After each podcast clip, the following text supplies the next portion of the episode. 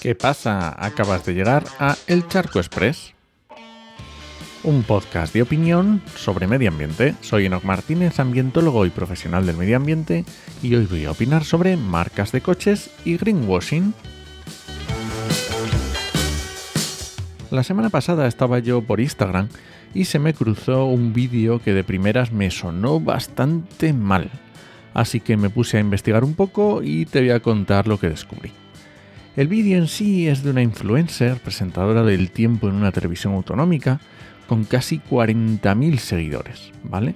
Y dice en su perfil que es Forbes Best Influencer y también Top Green Influencer. Así que yo qué sé, no sé. En el vídeo se muestra una planta fotovoltaica que Ford, la marca de coches, ha puesto en la planta de Almusafes, en Valencia.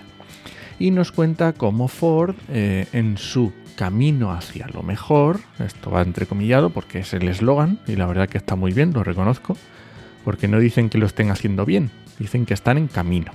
Lo que tampoco dicen es lo cerca lo lejos que están, o las ganas que le están poniendo.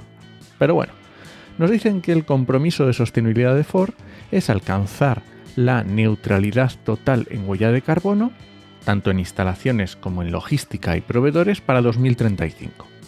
De sus coches no dicen nada, ¿vale? Y como decía, han puesto una planta fotovoltaica en la planta de Almusafes de, de 10 megas, que para hacernos una idea daría para unas 8.000 viviendas al año de media, ¿vale?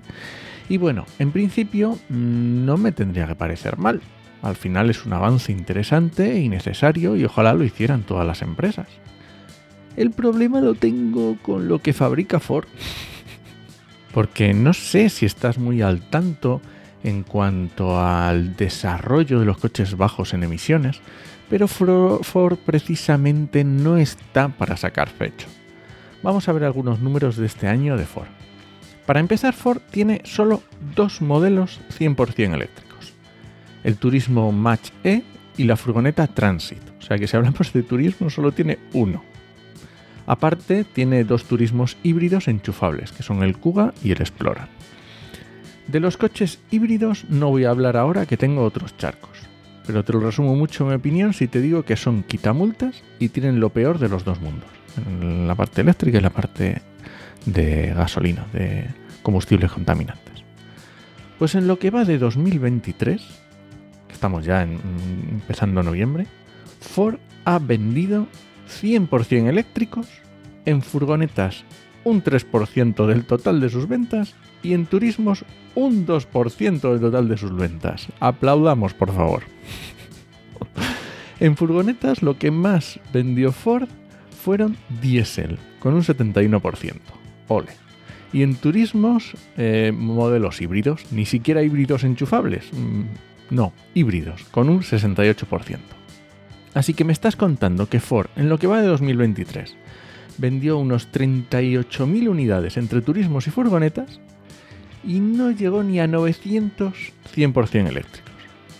Y de toda su gama de coches solo tiene dos modelos 100% eléctricos. Uno si hablamos de turismos. Pues sí, me queda muy clara la apuesta por la sostenibilidad de Ford y mientras los ciudadanos respirando y padeciendo la contaminación que tiran sus coches al medio ambiente. Así que al final parece que sí, que están en camino, aunque se ve que se lo toman con calma y se dan más prisa por contarlo que por hacerlo. Así que sí, para mí eso es greenwashing. Y este ha sido el Charco Express de hoy. Lo encuentras en Podcastidae o en elcharco.es. Y si alguien te pregunta, no lo dudes, te lo dijo en HMM. Nos escuchamos.